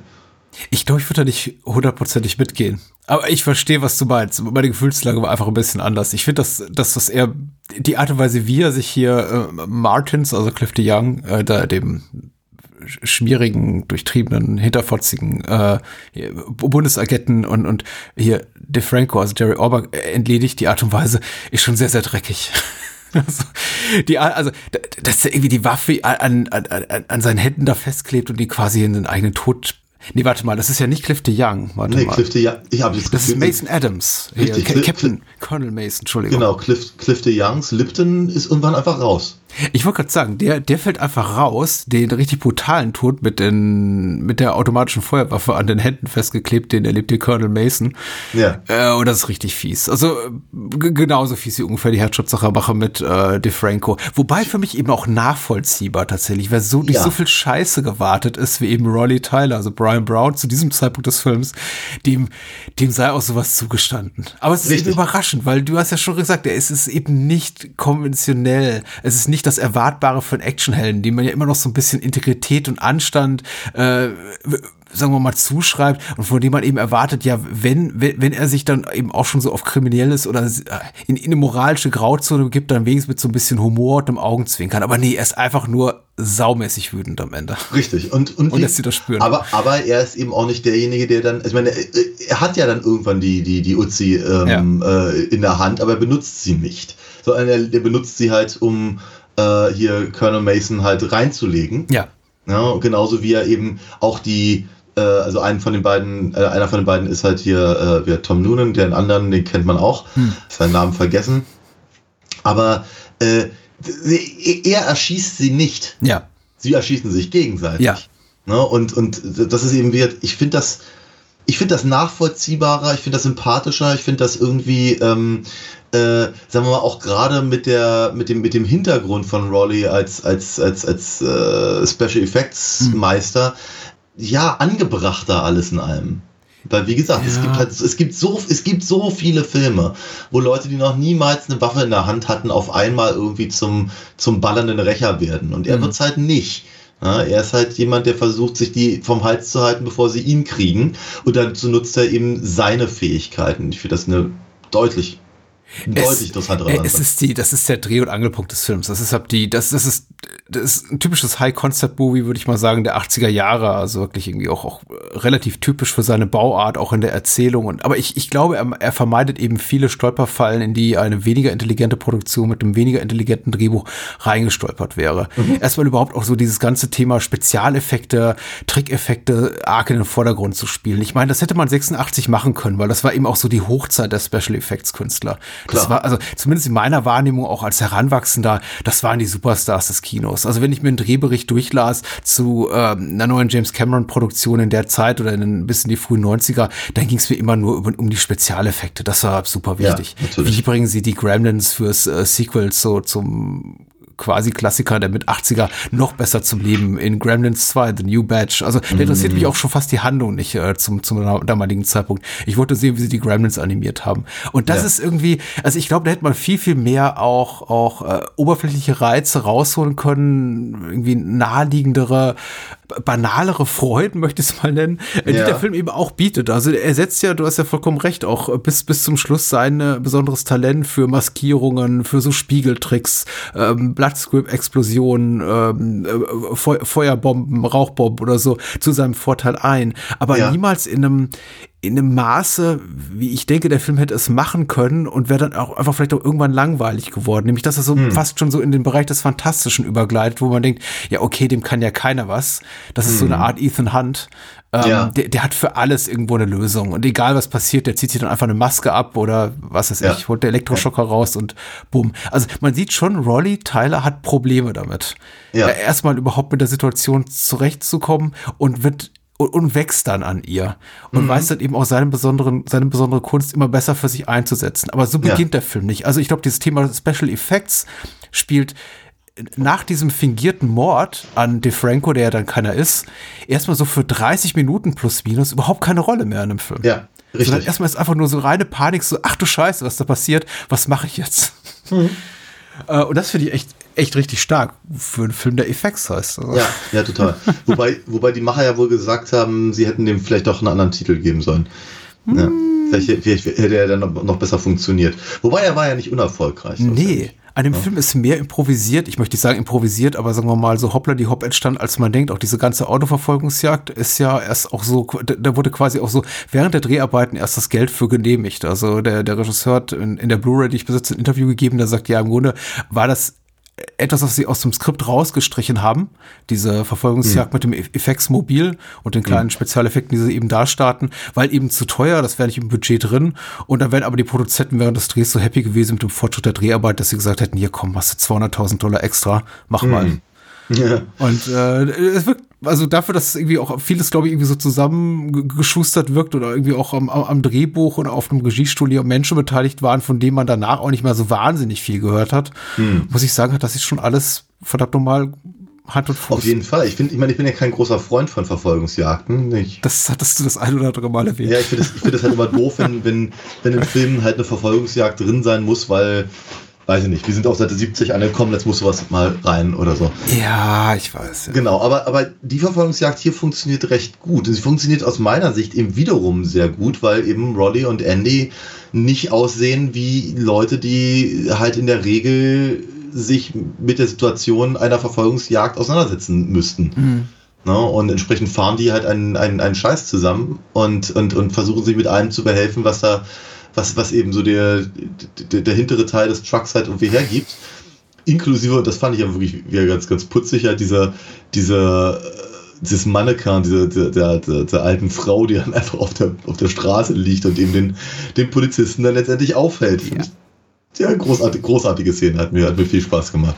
Ja, ähm, ist, passt alles. Also ich habe ich hab auch ehrlich gesagt wenig Kritikpunkte an dem Film, weil ich glaube auch der Film hat nicht die Tiefe und der den überhaupt den Anspruch tiefgründig zu sein, um wirklich auch da be belastbare große Kritikpunkte zu zu äh, finden. Äh, als Kino der Oberflächlichkeiten, also Kindtop im besten Sinne, funktionierte einfach sehr, sehr gut. Ich ja. würde hier und da sagen, ja, da mangelt es ein bisschen an der Figurenzeichnung. Wir haben ja wiederum einen Film ein bisschen anders gelagert als Year of the Dragon, aber dann doch irgendwie ähnlich mit ausgesprochen schwachen Frauenfiguren, muss man sagen. Ja, ja, ja, ich finde Ellen zum Beispiel, also die Freundin von Rolly, einigermaßen stark, aber sie wird dann eben relativ schnell abgemurkst. Und Andy, seine Assistentin, ist eben, ja, die darf ein, zwei flotte Sprüche machen, aber auch die schauspielerische Leistung. Ja, sie ist ein bisschen überfordert, ja. Ja, es ist, ich, ich habe mich, ich habe ja natürlich, jetzt hatten wir sie hier, äh, die, die, die Schauspielerin zweimal in, in, in rascher Abfolge hier in Billie Jean und eben hier in diesem Film äh, Martha Gehman, oder Martha Gehmann, Giemann, wie auch immer. Und mhm. ich habe mich auch gefragt, was hat die denn sonst so gemacht?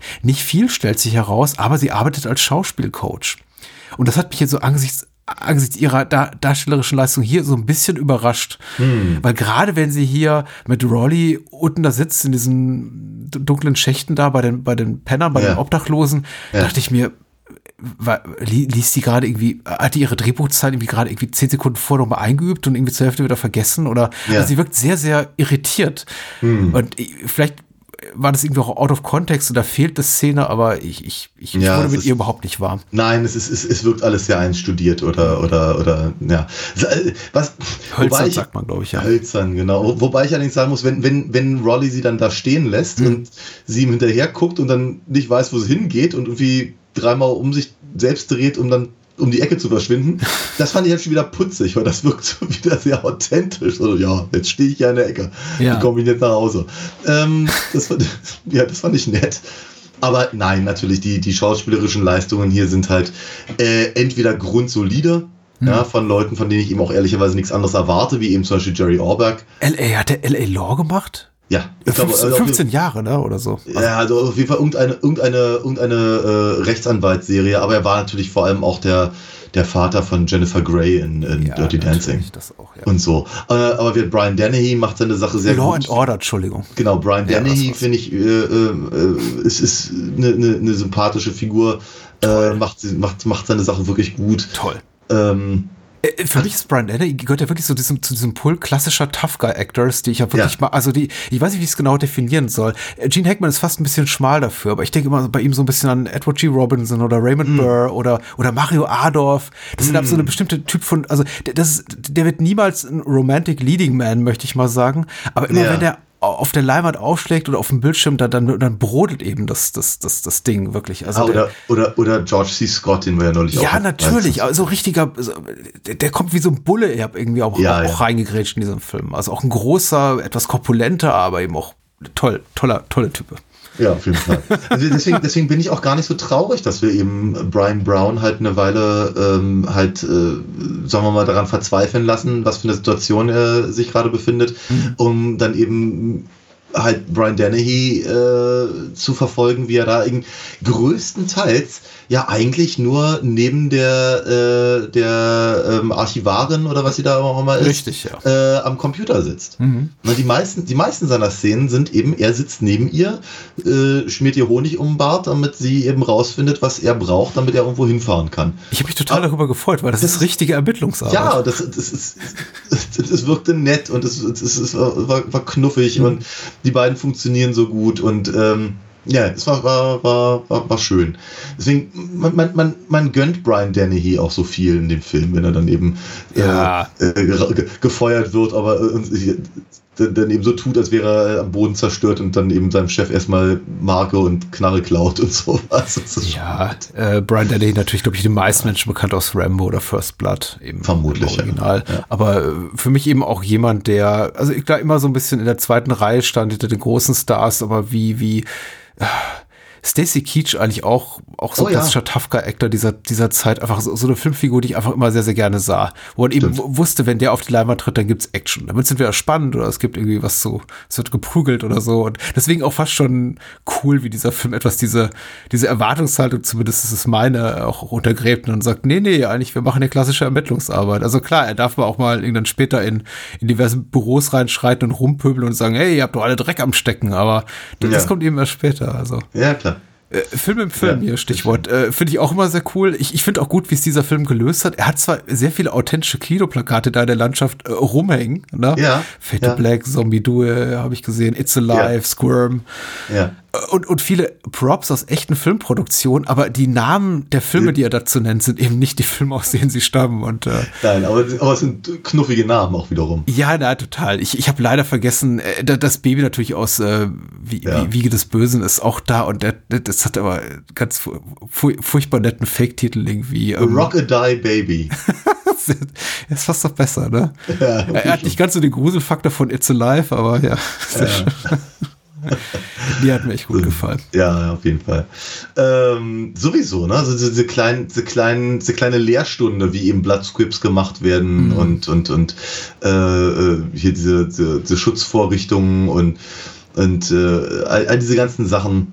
Das fand ich auch irgendwie ganz, ganz, ganz nett, dass mal, dass, dass der Film da quasi so ein bisschen hinter die Kulissen äh, äh blicken lässt, zumindest im Wagen. Ich meine, auch das darf man natürlich nicht vergessen. Weißt du, Ende der, Ende der 90er, Anfang der 2000er war, war, waren so eine, so eine Special Effects äh, Dokumentationen als Bonus auf jeder DVD. Ja. Aber äh, eben 86, als der Film rauskam, war das vermutlich wirklich nur den, den, den, den beinharten Nerds wirklich so bekannt. Ja. Ähm, es, ja und er zeigt eben auch, dass es genauso wie Brian Dennehy hier in seiner Rolle echte Ermittlungsarbeit macht, macht eben auch Brian Brown in, in seiner Rolle als Special Effect Spezialist echte, echte gute Handwerkskunst. Man sieht das eben. Genau, das zollt auch dem Berufsstand Respekt. Ich glaube, es wäre auch schwer gewesen, eine Filmproduktion Hollywood zu starten und zu sagen, wir, wir lassen jetzt irgendwie doof aussehen. Aber ich meine, sie hatten ja die technischen Mittel und damit auch irgendwie auch die Verantwortung, das irgendwie so gut wie möglich zu präsentieren. Aber ja, sie hätten es nicht machen müssen und zeigen es eben doch relativ ausführlich und mit sehr viel Detailliebe, wie zum Beispiel so eine äh, so eine Markette da angefertigt wird mit dieser, mit dieser Maske da, mit dieser Latexmaske und genau, so. Natürlich ja. ist es alles, so wie es dann im Film gezeigt wird, immer noch da sind wir wieder bei Mission Impossible, das ist natürlich Na Quatsch. klar, geht ganz schnell und alles, ja. Ja, genau. Das geht dann irgendwie doch alles ganz schnell. Aber äh, er nimmt sich dann doch Zeit im Rahmen seiner Möglichkeiten, das so authentisch, wie es in diesem fiktiven Rahmen möglich ist, zu zeigen. Und ja. hat mir eben auch gut gefallen. Und wie gesagt, er ist eben nicht unbezwingbar durch seine Special Effects Künste. Ja. Und ich habe auch, ich fand aber auch zu wertschätzen gewusst, dass uns der Film war zumindest mal Eindruck hier und da mal auf eine falsche Fährte führt und uns Sachen zeigt, von denen wir denken, aha, hier ähm, Tschechow Special Effekt, äh, das schlägt doch sicher später doch mal ja, auf nee. und tut's dann aber Nee, weil er, weil, er, weil er eben noch deutlich mehr Special Effects im, im, im Baukasten hat, ja. Ja, ja. Ja, ja, ja. Ganz cool, tatsächlich. Ich möchte noch mal eine ganz kurze Lanze brechen Bitte. für Cliff de Young. Ja. Den ich ja sehr mag. Äh, vor allem natürlich in Shock Treatment äh, dem, dem Rocky Horror, der Rocky Horror Fortsetzung, über den wir ja auch schon gesprochen haben. Ja, das ist ein toller Film, das sage ich gerne alle 50 Folgen wieder.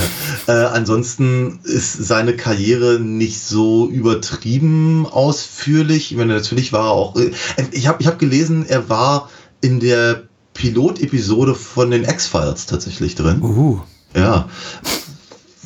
Ja, habe ich, hab ich auch gesehen, wäre mir nicht bewusst gewesen. Mhm. Ne, aber er ist halt hier mal da mal, aber er ist halt hier auch, ich fand, ich fand ihn richtig großartig, mhm. äh, ähm, weil er eben auch so viele un unterschiedliche Rollen mehr oder weniger vereint in, in, in, in seiner Figur als Martin Lipton, mhm. der eben quasi so, sobald er eingeführt wird, äh, lügt ja. und äh, sich eigentlich äh, zeigt als Figur, der man nicht trauen sollte und Brian Brown tut es aber trotzdem.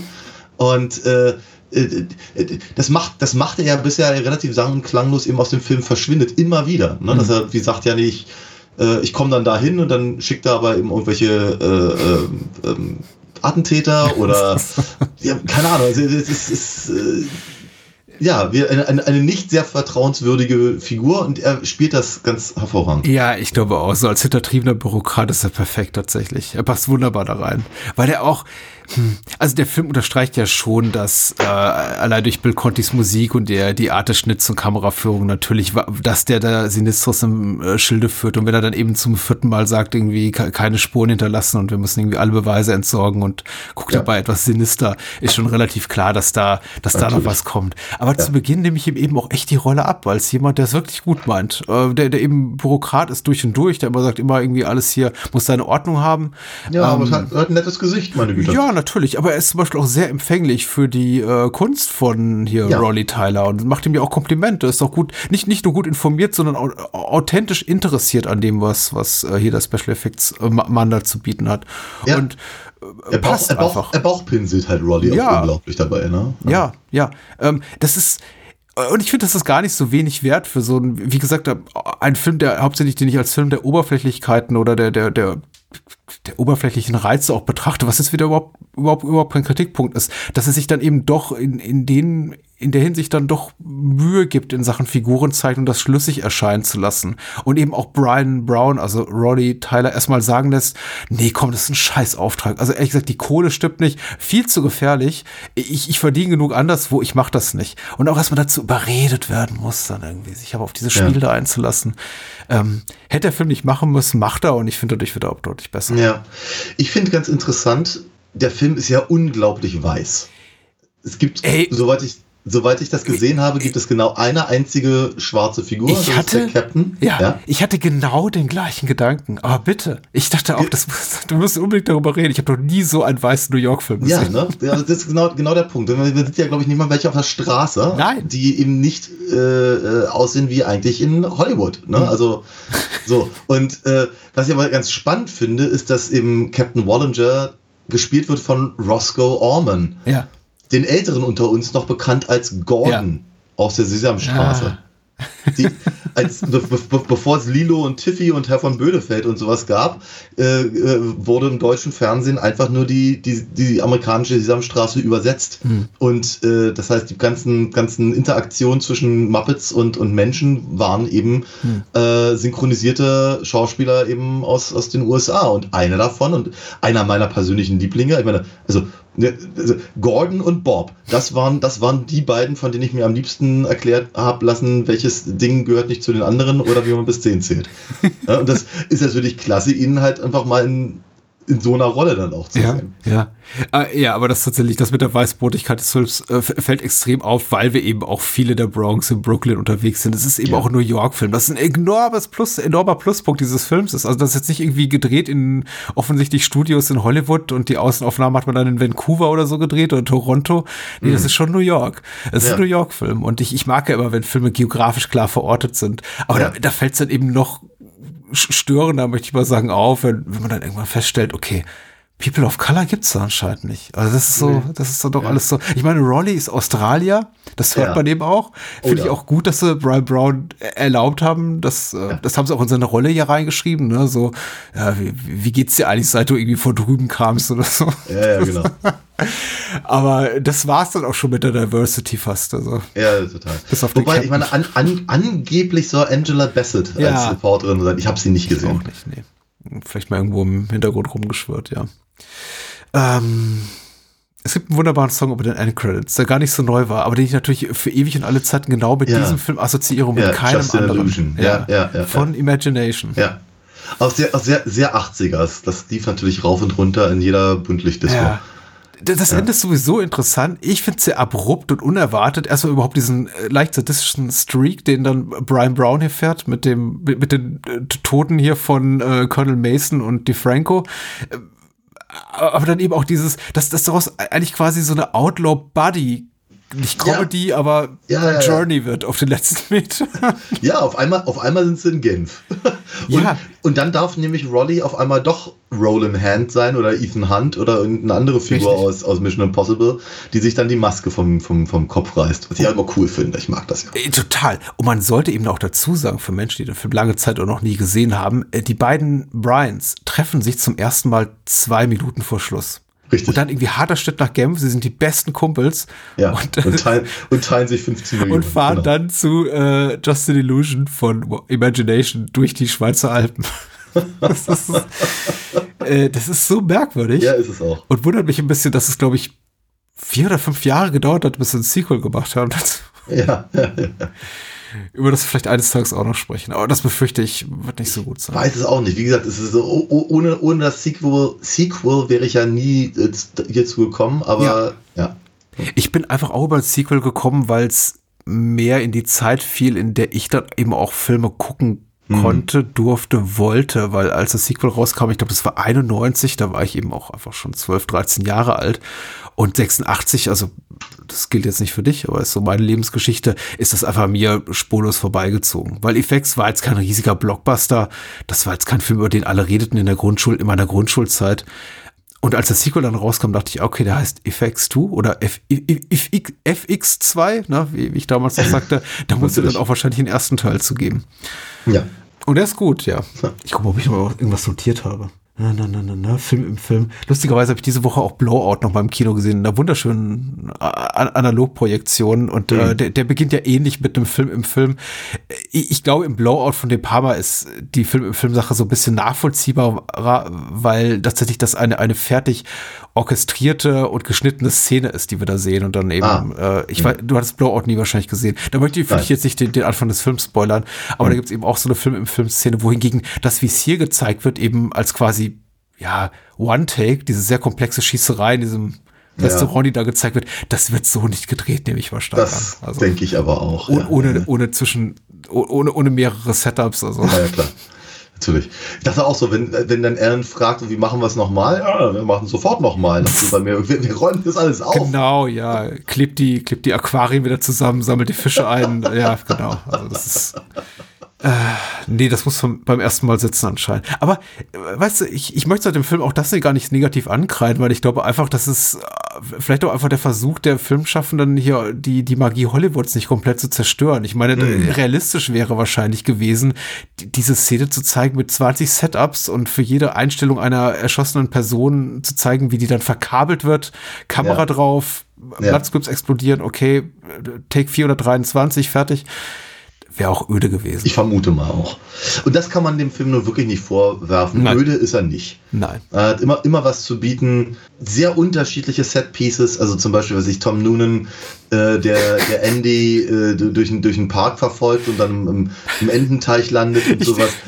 super. Auch, auch, auch eine, eine interessante kleine Minisequenz, mhm. die aber super funktioniert. Ne? Aber natürlich, sagen wir mal, deutlich weniger dramatisch ist, als eben, was ich, die Autoverfolgungsjagd oder, oder der, der Überfall in der, in der Wohnung von Ellen oder sonst irgendwas in der mhm. Richtung.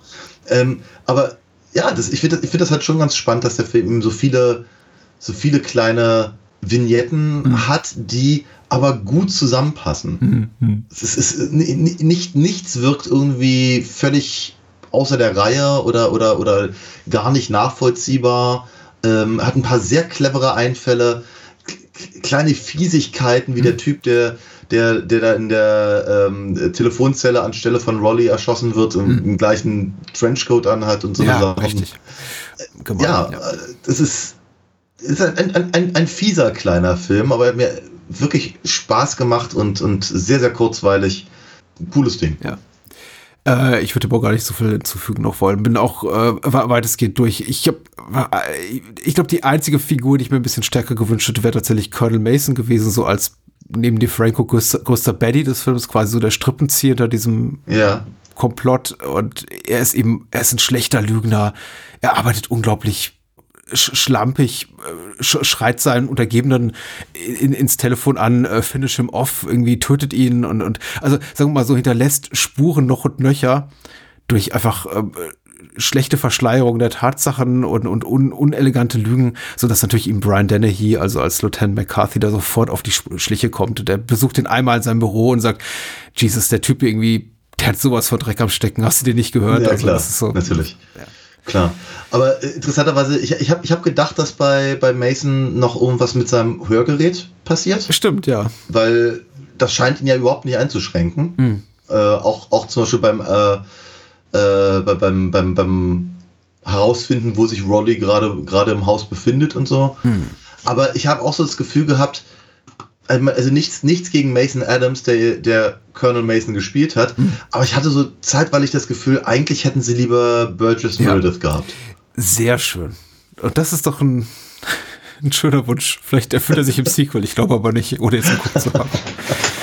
Äh, Finde ich hervorragend, ja.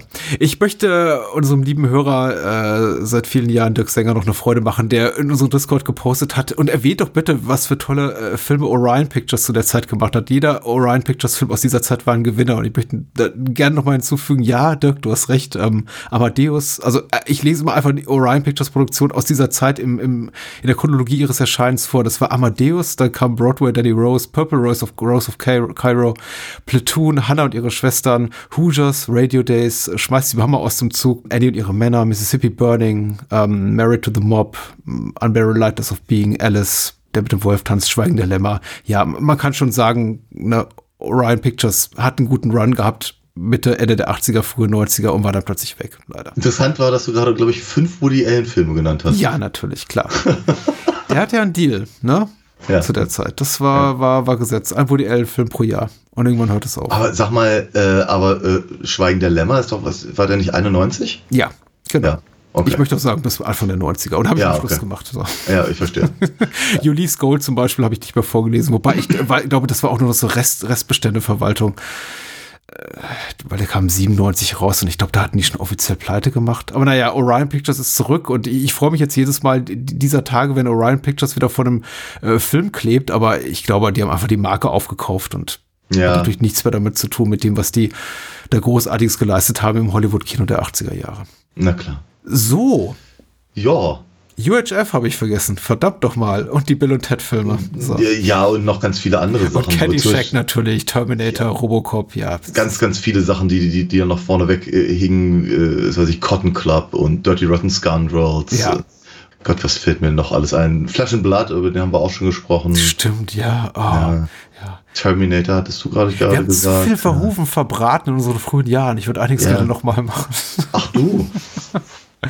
Hält uns doch niemand davon ab? Ja, eines Tages, aber nicht nächstes Mal. Nein, nächstes Mal nicht. Nächstes Mal äh, sind, wir, sind wir wieder hinter der Paywall. Ja. Nächstes Mal gibt es eine, eine Bonus-Episode. Genau. Auf die ich mich auch sehr freue. Weil auch darüber haben wir schon viele, viele, viele Male nachgedacht, wann wir den jetzt eigentlich nun machen wollen. Und hm. nun ist es halt soweit. Ja. Weil wir uns nämlich mal wieder unserem äh, Lieblingsregisseur äh, David Cronenberg widmen. Richtig, absolut. Einer unserer absoluten Lieblingsregisseure. Und wir sprechen über die Unzertrennliche mit Jeremy mhm. Irons und äh, Jeremy, Jeremy Irons. Irons, genau. Äh, Dead Ringers. Genau. Dead Ringers klingt fast noch cooler. Aber ich verstehe, dass sie gesagt haben, hier, das ist, wird schwierig in der Übersetzung. genau, über den sprechen wir und ja, wie Daniel schon sagte, für ein paar Euro mehr. Und man kann es gerne unterstützen, patreon.com slash Bahnhofskino uns dann zuhören und man kommt, bekommt natürlich auch noch zu dieser Folge ungefähr 75 weitere Bonusfolgen hinzu. Man muss ja auch nicht bleiben, ihr müsst nicht bleiben, kommt für einen Monat oder zwei und geht dann wieder. Es sei euch gegönnt, aber wir freuen uns natürlich auch über eine dauerhafte Unterstützung. Danke dafür. So. Genau. Cool. So. So, das waren zwei echte Brecher. Beschwert euch bitte nicht mehr über die, über die mäßige Filmauswahl. die war doch beide super. Bis zum nächsten Mal. Bye, bye. Tschüss. Dies ist nicht die Bronx. Oder Brooklyn. Auch nicht New York. Dies ist Chinatown, Mr. White. Es kann alles sehr einfach sein oder knallhart.